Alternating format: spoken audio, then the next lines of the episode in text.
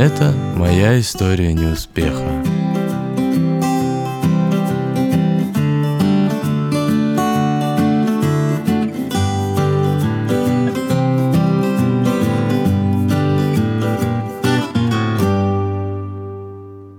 Привет! Это подкаст «Фонаря. История неуспеха», где я, Никита Парменов, и моя прекрасная соведущая Екатерина Лобановская раз в две недели обсуждаем с предпринимателями провальные истории открытия бизнеса и пытаемся понять, почему все так произошло, чтобы вы не повторяли их ошибок предыдущих выпусках мы уже затрагивали тему франшиз, но целого выпуска по проблемам с франшизами у нас еще не было.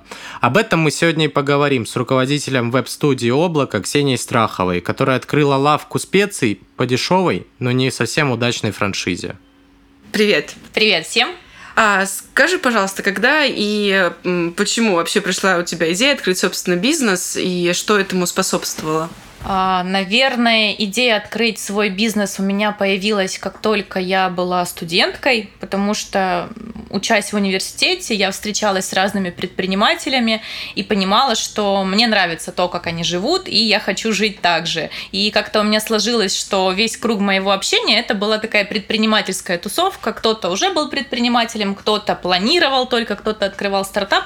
И поэтому после э, университета я не проработала ни дня в найме, я сразу сразу же открыла свой бизнес. Это была веб-студия «Облако», которая существует у меня успешно до сих пор.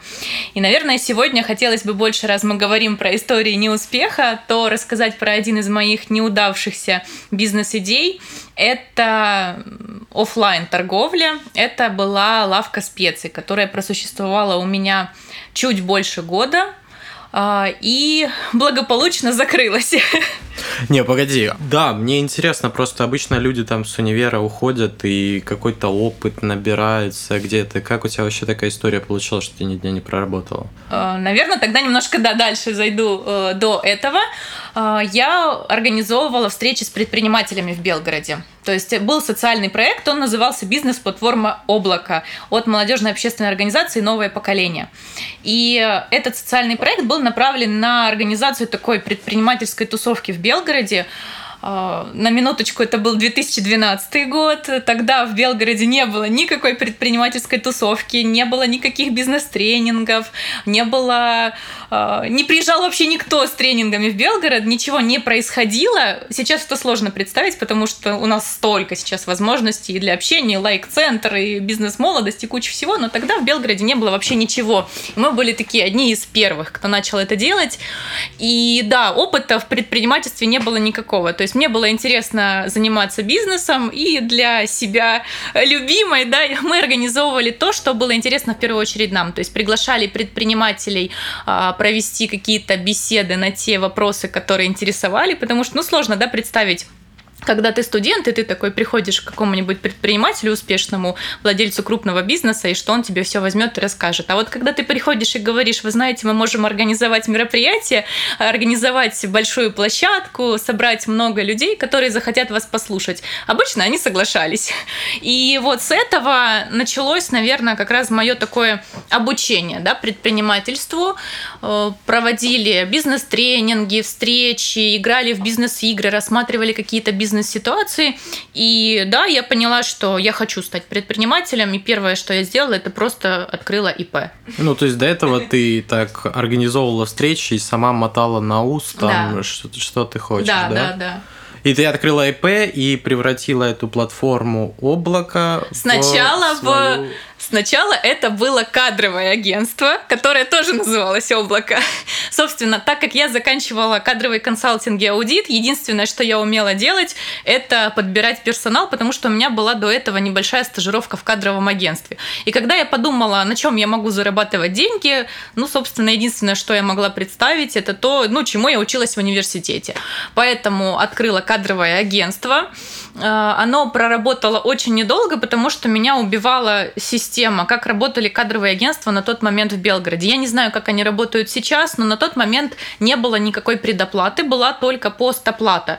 Э, и то в случае, если не передумал заказчик. То есть история повторялась очень часто. К нам приходит какая-нибудь компания, говорит, нам нужно, не знаю, менеджера по продажам нанять. Э, мы подбираем, проводим собеседование кучу, отправляем туда людей просто толпами, а он такой, И звонит через месяц, мы говорим, почему, вот почему вам никто не нравится? Вы знаете, я передумал, я не буду искать менеджера больше. И ты проработал столько времени. И ничего не получил. И ничего не получил, да. И такая история повторялась очень часто.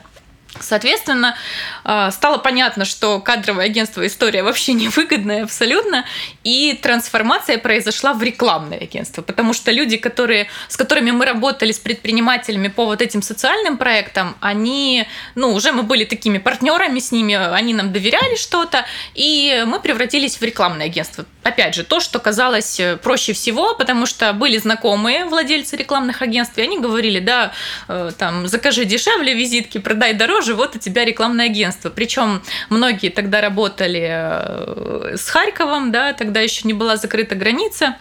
То есть мы точно так же нашли партнеров э, типографии, которые печатали все это, изготавливали, и это превратилось в некое такое рекламное агентство, больше из кадрового. И потом один из заказчиков, с которым работали сначала по подбору персонала, потом по рекламе, он сказал, что ему нужен сайт – так и родилась веб-студия. Да.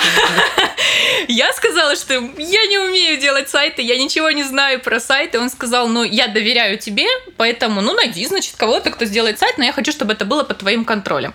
И с этого момента начался мой путь как раз-таки в веб-разработке, потому что это, наверное, был самый долгий и сложный для меня сайт, потому что я разбиралась во всем с нуля. Делался этот сайт, обычный корпоративный сайт-визитка на протяжении полугода. Я вникала во все нюансы, писали тексты, фотографировали, ездили к нему в компанию. И когда мы сдали клиенту сайт, он был доволен, и я поняла, что это то, что мне нравится. И с этого как раз-таки началась история веб-студии облака. Вот с 2013 года, да. Стирается, и тут неожиданно тебе кидает специи. Да. Не, ну как я понимаю, остается веб-студия. Да, да, да. Веб-студия облака продолжает существовать, она и сейчас успешно работает, но так как в веб-студии я максимально Э, задействована постоянно, да, ежедневно, мне захотелось создать какой-то себе источник пассивного дохода. И недолго думая, я посмотрела, что проще всего, наверное, франшиза, да, потому что бизнес будет упакован, все за тебя уже продумали, тебе нужно просто заплатить денег, и бизнес заработает. А ну, почему специи, извините, перебью? Да, специи, почему? А, у меня был не очень большой э, бюджет которые я готова была потратить на вложение, открытие нового бизнеса. Кредиты, никакие субсидии я принципиально брать не хотела. У меня до сих пор ни разу в жизни не было никакого кредита. Я против вообще кредитов, каких-то долгов. Поэтому вот то, что накопила, это было в районе 300 тысяч рублей, которые я готова была потратить. Соответственно, выбор франшиз был невелик, потому что все э, франшизы нормальные, да, они стоят на порядок дороже и требуют вложений намного больше. Поэтому мой фильтр был просто до 300 тысяч на открытие бизнеса. Пошла просто, открыла сайты франшиза.ру, Бибос и так далее, ну, где эти все франшизы представлены. И одна из новых франшиз была, это был э, магазин специй. Это просто лавка, ну, да, лавка специй. Да, просто островок в торговом центре. Ага. Вложения были небольшие, сама франшиза стоила тоже недорого. Она была новая на рынке, то есть по франшизе там, по-моему, было открыто один или два только э, в других городах. Тебя не насторожило это, что? Нет, ну... я была молодая и глупая. Я написала э, девушке, которая там была представлена, что она уже работает по этой франшизе. Она сказала, что открылась два месяца назад, и вроде как все у нее хорошо. По-моему, в Смоленске или в Самаре где-то вот так она работала. То есть отзыв я все-таки какой-то получила. И думаю, ну раз все хорошо, значит буду открывать лавку специй. Сама идея мне показалась интересной. Я в специях тоже не особо разбиралась, но думаю, тема интересная вроде как. Мне это понравилось. Я подумала, что, наверное, это вообще что-то несложное. Открыл островок, нанял людей, закупил продукты и запустил ну, да, продажи. как с визитками. Да, Купи да, да, да, да. Рынок ты Белгородский не изучала перед тем, как открыть именно э, лавку специй, потому что, мне кажется, в каждом э, уважающем себя торговом центре какая-нибудь такая штука достоит. Я да. ни разу не видел. Я, ну, я постоянно на Нет, специи, да. безусловно, специи продаются вообще в любом да. магазине. Не, ну в супермаркете, да, но это же какая-то специализированная история, там, индийские. Да. Не-не, есть, есть на рынках, есть такие маленькие, да, там, типа, да, островки, да, да. где конкретно специи продаются. А, да. От них них же пахнет очень сильно, Никита. Не, я понимаю. Вот, мы как раз-таки очень были э, отсегментированы от рынка, э, потом объясню почему. Э, Мы выбрали формат, ну не мы выбрали, а да, вот у франшизы был выбран формат сегментации, что это сегмент аудитории с доходом средний выше среднего, то есть это люди, которые ценят качественный продукт, и специи, естественно, на порядок они были качественнее, чем которые там продаются по 10 рублей фасованные в любом магазине продуктовом. Что касается истории со специями на рынке, э, там это все не очень гигиенично, потому что ну, специи, которые продаются под открытым воздухом, все на них падает, то есть история вообще абсолютно не гигиеничная. Скорее не модно. Ну, Вот даже, это. наверное, не то, что не модно. Я, честно говоря, брезгую покупать вот так из открытого мешка, потому что все сыпется туда. Ну, пыль там, да. Пыль, да. грязь, все микробы, все это туда падает, все это не гигиенично. Я лично Так брезгую. И поэтому, поэтому история была про то, что это красивый такой островок, все в красивых баночках, все зафасовано, все герметично. А, Людям все это будет фасоваться сразу же из этой э, закрытой банки, то есть все у них прям свежее, вкусно пахнущее. История вроде как бы интересная, на первый взгляд. Нет, ну смотри, э, ты до этого вообще какой-то, ну, как-то работал с, с франшизами, хотя бы знала, как они устроены. Нет. Просто мне кажется, ну вот франшиза это такая штука, которая, э, ну, позволяет тебе избежать ошибок. То есть ты покупаешь, ну, если ты сам делаешь бизнес, ты тратишь кучу Да, денег, да, кучу да. времени, страдаешь, но в итоге как бы приходишь к успеху, как, наверное, у тебя с облаком, да? Да, да. и у тебя все классно. А потом ты можешь продать эту франшизу, уже рассказать, ребята, вот четкий план, делайте так, и все будет работать. Просто обычно с франшизами Да. так и работает. Если ты четко делаешь по плану, у тебя работает Да, франшиза. да. Собственно, поэтому, почему я и когда у меня был накопленный, да, небольшой бюджет, почему я решила именно франшизу, а не открывать что-то свое, потому что до этого момента у меня уже был три года опыт вот руководства веб-студии, и да, это через путь, через свои ошибки какие-то постоянно нарабатываемые. А здесь мне казалось, что да, я покупаю чужой опыт готовый, я вкладываю деньги просто в опыт, но у меня получается готовая модель бизнеса. Но, как оказалось, франшиза, которую я купила, была абсолютно не идеальна. Видимо, поэтому она и стоила так недорого. Может быть, она еще была не отработана, я не знаю. Но история в том, что очень много того, что было обещано, не было выполнено. Сам- Например, можешь? а, Например, а, нам должны были предоставить а, как минимум хотя бы чертежи островка, которые мы должны были заказывать здесь уже по месту. Сам чертеж этот они предоставили, но предоставили без всех необходимых технических каких-то чертежей, то есть мы доплачивали потом деньги за то, чтобы нам это дочертили здесь на месте инструкции, которые были предоставлены там, он якобы, да, скрипты продаж, как должен разговаривать продавец и так далее. По факту это оказалось там листа 3 А4, на которых написаны общие фразы. И, ну, я как человек, который уже три года до этого управлял бизнесом, я понимала, что если мои продавщицы начнут вот так вот разговаривать с людьми, то это будет выглядеть комично. То есть они были какие-то очень странные, то есть не продумано все это было. А, Не продуманы были регламенты, как, как обучать, да, например, э, продавцов, потому что продавцы э, на островках, да и в принципе, мне кажется, да, продавцы это часто подработка для студентов, да, то есть это текучка кадров, ну, довольно большая всегда. И по идее я ожидала, что там будут прописаны все регламенты. Очень э, легко, чтобы происходила смена персонала, чтобы легко можно было его ввести в должность. Передал ему инструкции, он изучил, ты там его принял, да, проэкзаменовал, и все, он готов выходить.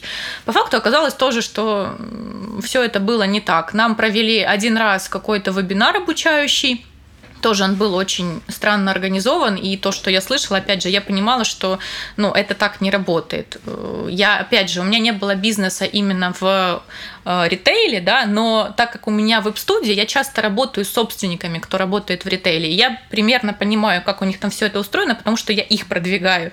И поэтому то, что я слышала на этом вебинаре, я понимала, что это какая-то ерунда, которую нам рассказывают. То есть франшиза была, ну, знаете, такое чувство, люди решили просто заработать. И складывалось ощущение, что они сами этот путь не прошли. То есть бизнес не продуман, франшиза не продумана.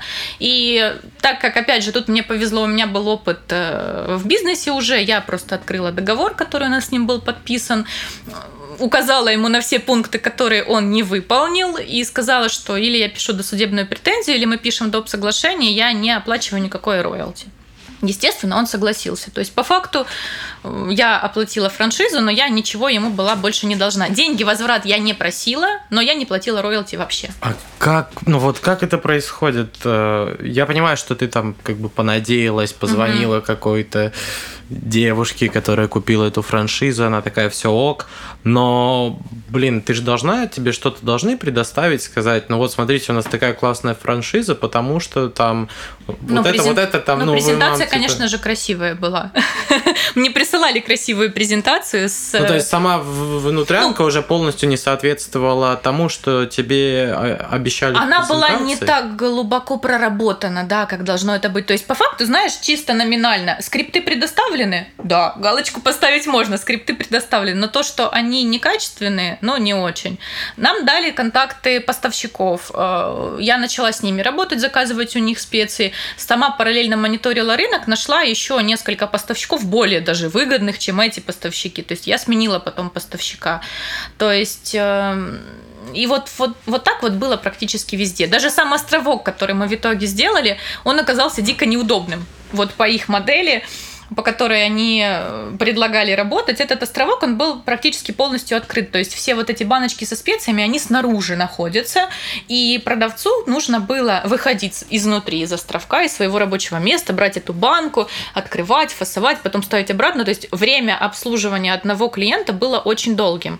И плюс, когда э, продавец уходил на перерыв, то это, это опять же занимало у нее много времени. Все это убрать, все это задвинуть, потом это обратно расставить. То есть вообще не продуманы даже такие детали были.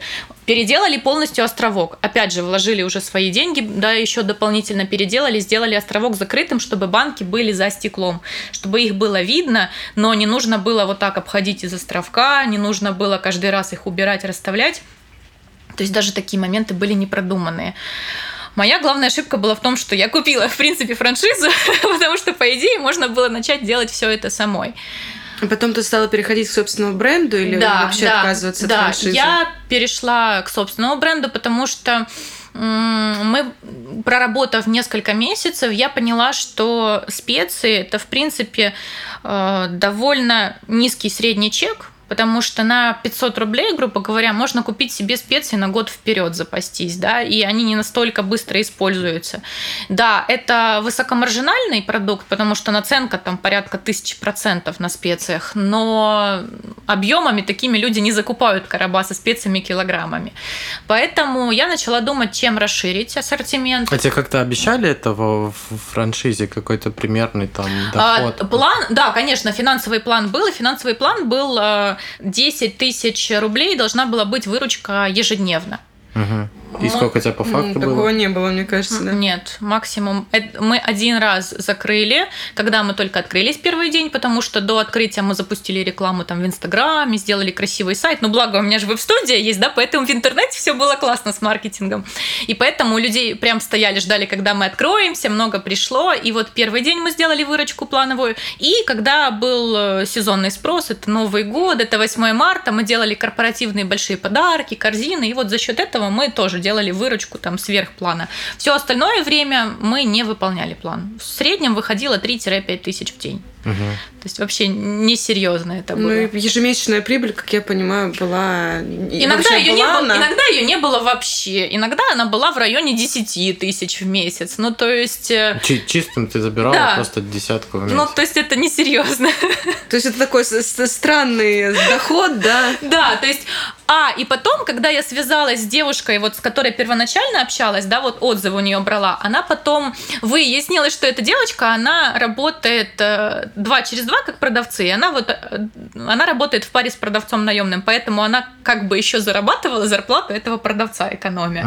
Uh-huh. То есть ну, это не бизнес, да, сами понимаете, ну, да, это да. такая самозанятость. Ну, типа тридцатка у нее там. Да, да, да, да, то есть вот так вот у нее было, и думаю, угу, такой, ну, такой себе пассивный доход Вообще, да, ни разу не пассивный, учитывая, что тебе нужно еще ездить там закупать, да, э, постоянно там дозакупать э, продукты, дозакупать какую-то там упаковку и так далее, собеседовать продавцов, которые сменялись, то есть история была вообще а текучка прям очень жесткая была? Была не сильно жесткая, вот, например, одна продавщица продавщица у меня проработала прям с момента открытия и до завершения все время.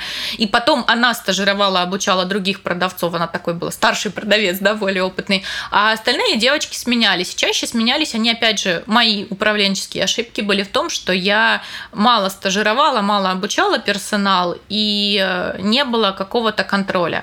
Э, то есть, если на сегодняшний момент можно очень легко организовать видеонаблюдение, купить там веб-камеру какую-нибудь э, Xiaomi, да, которую можно подключить к любому интернету, даже там, не знаю, к модему, и видеонаблюдение поставить, то на тот момент, опять, это был 2015 год, и когда я стала изучать вообще, как организовать видеонаблюдение на островке, оказалось, что это нужно только белый IP-адрес, стоимость его в торговом центре была около 10 тысяч рублей ежемесячно, то есть расходы увеличиваются, и я решила, что нет, не буду я ставить а, камеру. ты подозревала, что они типа, ну, воруют? Не, не то, что они воруют, то, что они ленивые были и плохо Ничего продавали. делали. Да, потому что несколько раз, вот почему у меня текучка происходила, я, э, опять же, Белгород город маленький, и часто приходили знакомые на островок, и потом отзванивались, мне делились впечатлениями, то, что э, им не понравилось, как обслужил продавец их. И вот э, каждое второе такое предупреждение я человека увольняла, то есть я не сильно много шансов давала им исправиться, потому что, ну, если ты косячишь, то,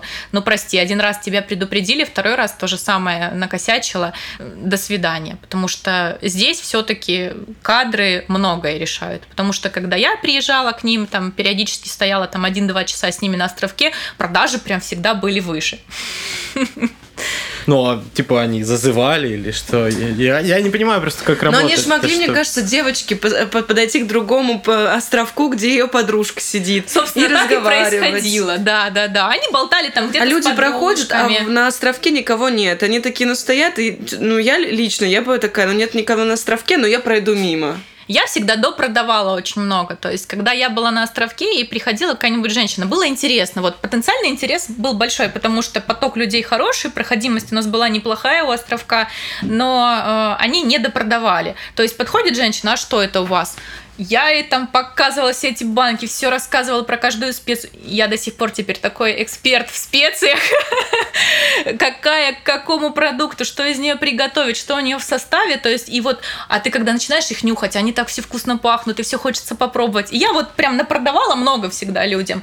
А девочки, они такие, да я не знаю, я не пробовала эту специю, я не знаю. Ну, а ты не пыталась их как-то стимулировать к, эти- к этим штукам? Во- Потому что это же основная штука в Да, продаже. да, да. Но опять же, я возвращаюсь к тому, что я планировала это как пассивный доход. И поэтому моей была ошибка в том, что я не сильно заморачивалась над их обучением. И сейчас я понимаю, что, наверное, даже этот бизнес можно было бы вывести в э, прибыльный с моим опытом сейчас в бизнесе. На тот момент я больше пускала это на самотек. То есть, ну, мотивация у них, понятно, была оклад плюс процент с продаж, но их это как-то не особо А, мотивировало. процент с продаж. Конечно, конечно. Ну, мне кажется, в продажах не может быть вообще окладной истории. Это невозможно. Вот. Но моя была ошибка, да, то, что я мало обучала людей, я их мало контролировала и, наверное, как-то, да, мало мотивировала.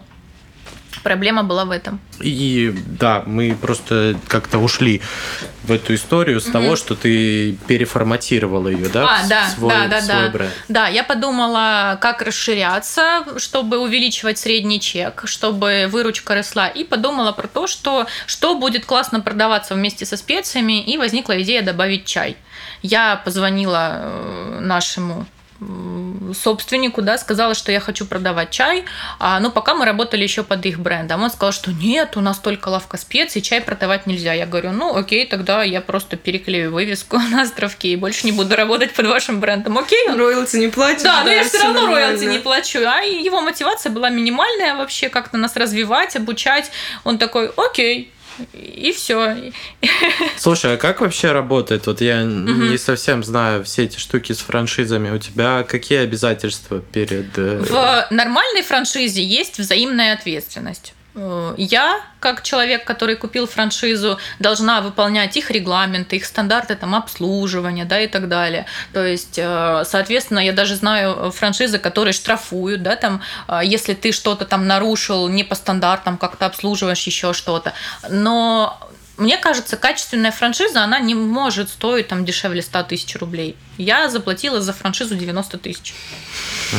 То есть 300 это вложениями. Да, да, да, да, да. То есть э, первоначальный взнос 90 тысяч был, да, то есть, ну, копейки. И сейчас я понимаю, что ну, не может качественный продукт стоить дешево. И любая франшиза, она должна на порядок стоить дороже. Ну, то есть, не, я вот про то, что есть возможность так, ты берешь, покупаешь якобы франшизу со всеми скриптами, там, со всеми штуками, она может быть хорошей, допустим, и ты все купил, А, и в один перевесил момент, вывеску, да, и в один момент говоришь, да, да ну нафиг, типа, нет, я не буду этим заниматься. Типа, Слушай, Есть же договорные отношения. Я думаю, что да. какие-то там у них есть э, договорные Но у тебя отношения. такого не было. У меня такого не было. Ну, у меня даже роялти не было. Просто он испугался, что я вообще на него досудебку напишу, и что я буду требовать возразить эти 90 тысяч. Я не стала, честно, просто заморачиваться. А роялти сколько ты должна была бы платить? Там какой-то процент от выручки, по-моему, должен был быть. То есть есть же разные модели, да, есть э, процент от э, Прибыли, прибыли, есть процент от выручки, а есть фиксированный платеж.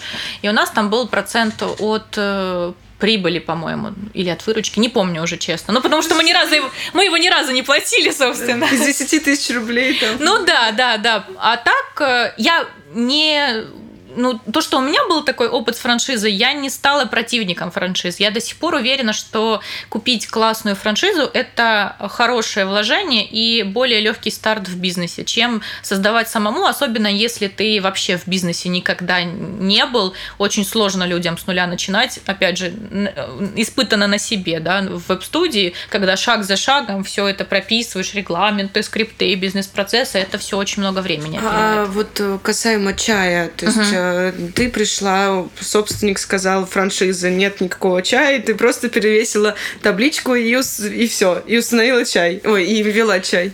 Практически да. Э, Единственное, что еще возникла сложность с администрацией торгового центра.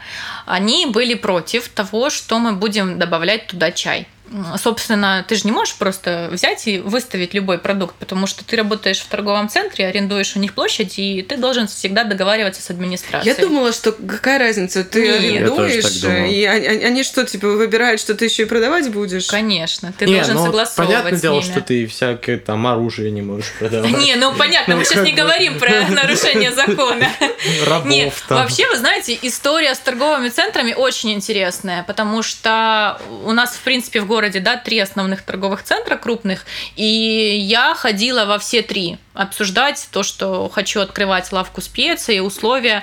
Они все просят э, презентацию красивую, чтобы показать, как это будет выглядеть, какой ассортимент. Они думают, куда вас поставить, на каких условиях. И вот... э, Не, ну это нормально, в принципе. Да, да. Ну и все-таки, если учитывать год, это был год, когда как бы, как мне кажется, торговые центры могли выпендриваться еще. И такие, Возможно. ну, мы вот хотим, чтобы все красиво было. аренда А сейчас дорогой, они кстати? просто, мне кажется, всех Возможно. все что угодно продается. Ну, это был, да, получается, 2015-2016 год, когда вот была лавка.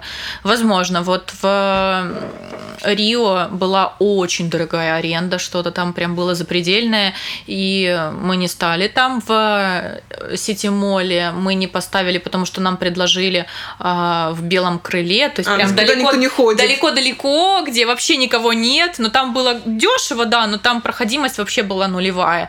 И вот в Мегагрине предложили адекватное место на первом этаже, э, хорошая проходимость, довольно-таки хорошая, да, и адекватная аренда была. И, как я поняла, в торговых центрах как договоришься, то есть Потому что когда мы уже поставили островок и общались с другими э, тоже коллегами да, по островкам, у всех разная цена была за квадрат. Мгм. И я так поняла, что да, как договоришься. Может быть, сейчас по-другому, тогда было так. Так и, и что, в- арендодатели сказали, что нет никакого чая у нас? Да, А да, почему? да. Они Почему? сначала были против, потому что сказали, что, ну, у нас, во-первых, собственный э, большой, да, гипермаркет продуктовый на первом этаже, линия в Мегагрине находится, это как собственный бренд у них, и был на тот момент уже островок тоже с чаем, и был на тот момент полноценный магазин с чаем, и все это было на первом этаже. Этаже.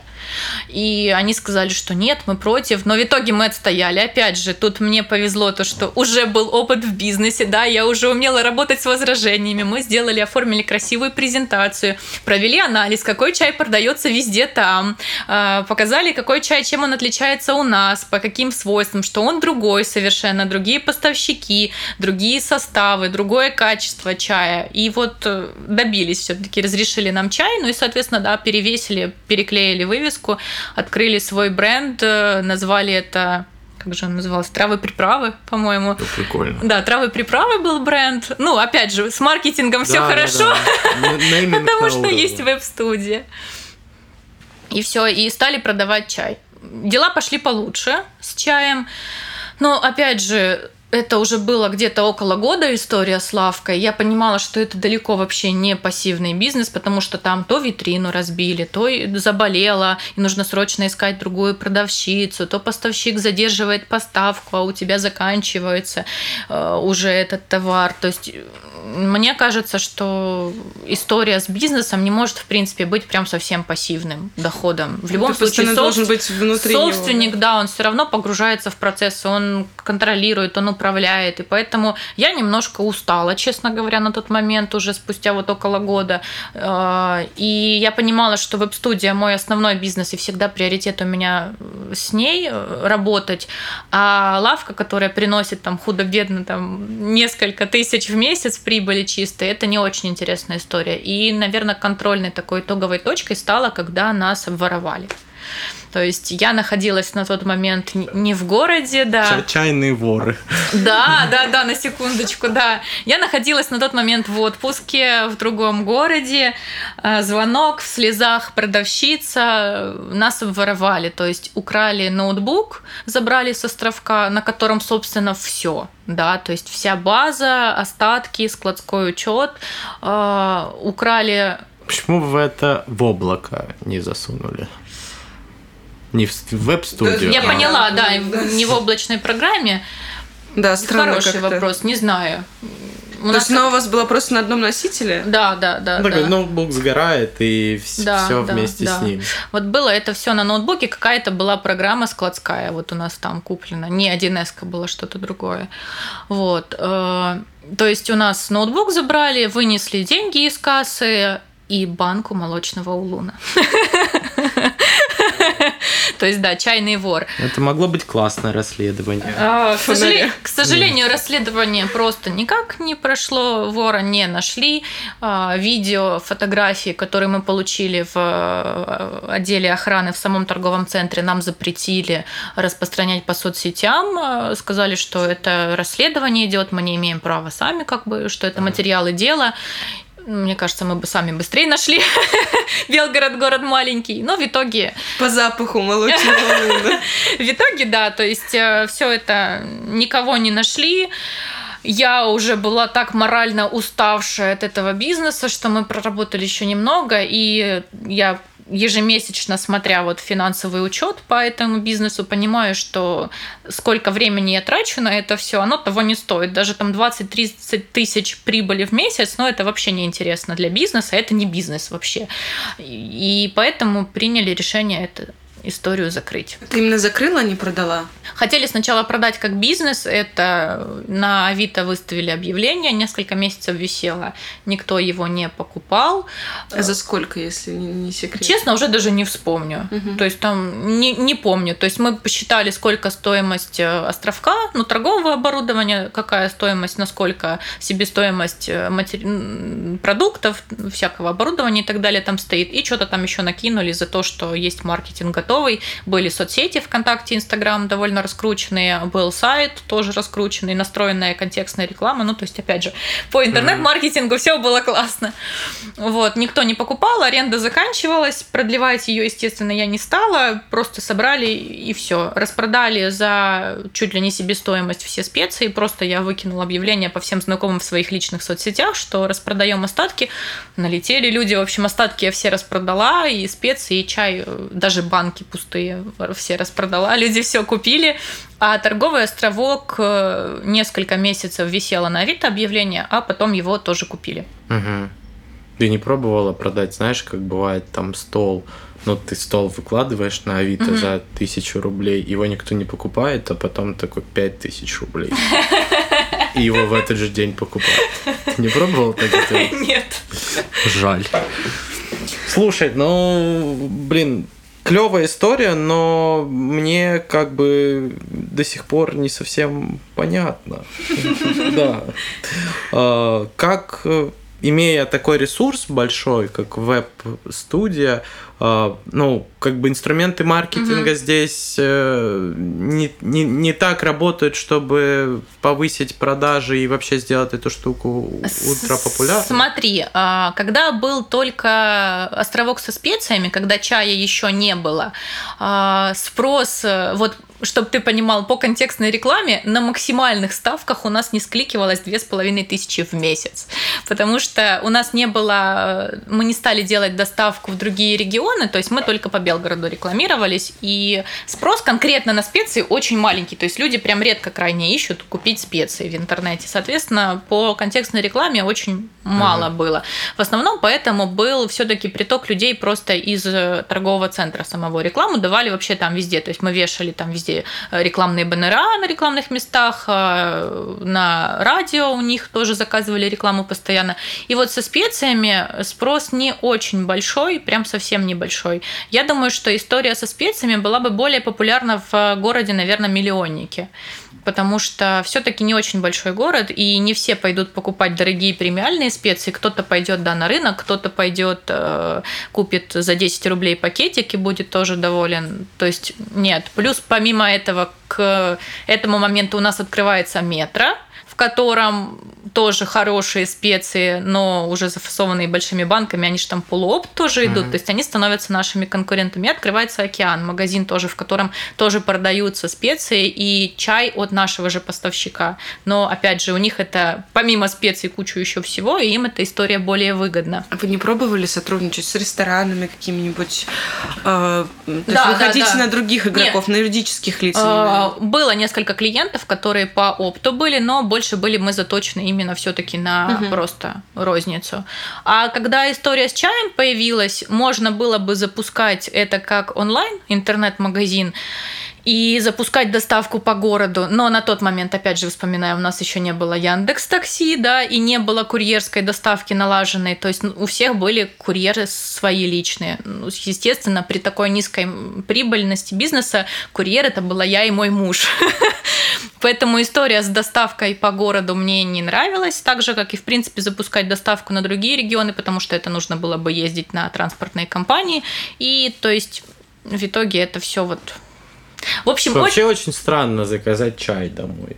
Ну да. Вот, или специи. Мне кажется, что это тоже не совсем покатило. Ты Возможно. анализировала как-то маркетинговые инструменты? Слушай, вот ну, какой эффективнее в этом плане? У был? нас довольно много, в принципе, крупных игроков, которые именно в розницу интернет-магазины продают чай. По специям нет. Слушайте, можно было бы сделать, э, ну, наверное, это какая-то тоже фантазия, можно было сделать на, в этой же, на этой же лавке, чтобы чай с собой именно, не кофе с собой, а чай с собой. Да, да, да, я тоже про это думала, была такая идея, не стали делать, то есть не стали заморачиваться, хотя можно было бы. То есть идей было много, но Ну да, просто все везде кофе-кофе, чая Да, как да, такового мало хорошего вот продается Ну да, в таких да, да, точках. да. Обычно они Гринфилд, Ну, блин, зеленый да. заваривают себе и все. да, можно было. Ну, то есть, опять же, вопросов э, много э, к тому, что можно было... Мало. Да, что можно было бы сделать. И сейчас, вот когда я анализирую, я понимаю, что любой бизнес можно раскрутить до прибыльного, но нужно вкладывать временной ресурс свой в это. Я же старалась это все вот как-нибудь, чтобы вот оно само без меня, пожалуйста, работало, и поэтому это главная ошибка, мне кажется, и в любом бизнесе. Если ты, не знаю, не будешь выкладываться на 100% на первых порах, когда ты его только открыл, ну, чем меньше ты в него вкладываешься, тем меньше шансов на успех, мне кажется, в бизнесе, в любом. Чё по итогу? Как, насколько ты настрадалась? Ты отбила как-то продажами всего хотя бы? Я практически в ноль. В ноль. Практически в ноль вышла, но я отношусь к этому как к положительному опыту. Во-первых, я настолько стала профи в специях, у меня теперь всегда дома на кухне столько специй появилось, про которые я никогда вообще ничего не слышала раньше. То есть я реально полюбила это. Я начала разбираться в чае, начала разбираться в специях. Я получила реальный опыт именно в офлайн торговле, потому что до этого я преимущественно, так как у меня веб-студия, я работаю с предпринимателями, у которых онлайн торговля, да, интернет-магазин, магазины какие-нибудь, э, которые мы продвигаем, делаем на них рекламу, то есть немножко все-таки формат отличается, да. То есть я попробовала, и я поняла для себя, что нужно вкладываться в персонал, потому что любые кадры, которые взаимодействуют с твоими клиентами, это лицо твоего бизнеса. И то, как они общаются, как они допродают, это, собственно, влияет на твою прибыль. И нужно вкладывать время и силы и деньги в обучение своего персонала, чего я не делала тогда.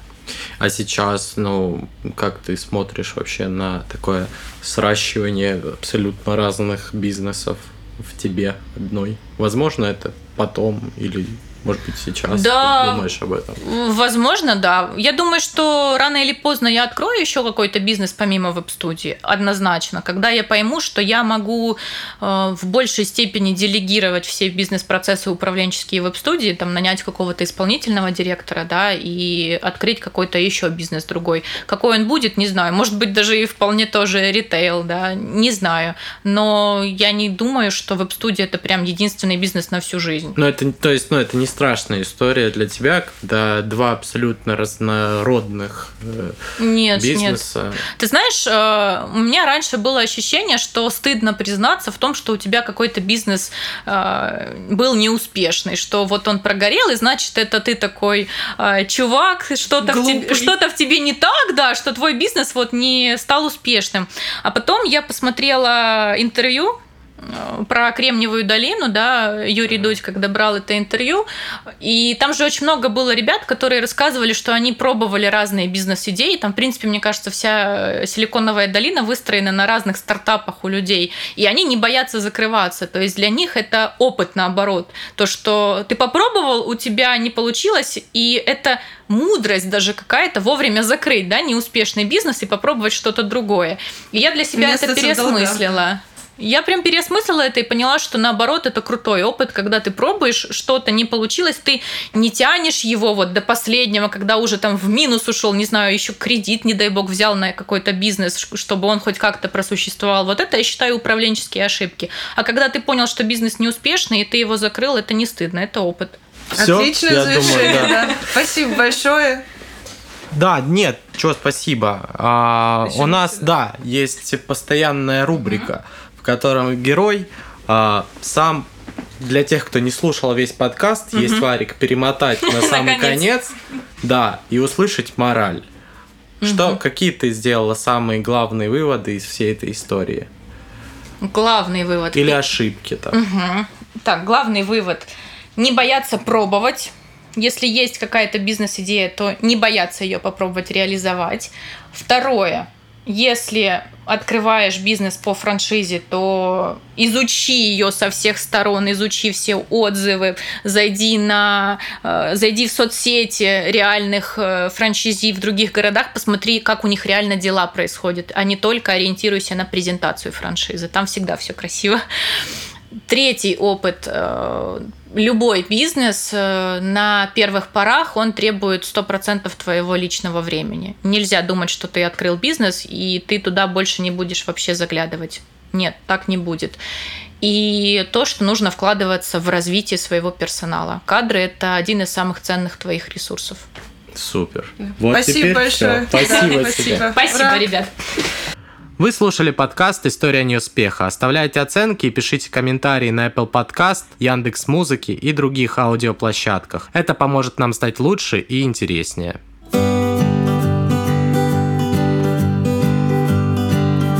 Это моя история неуспеха.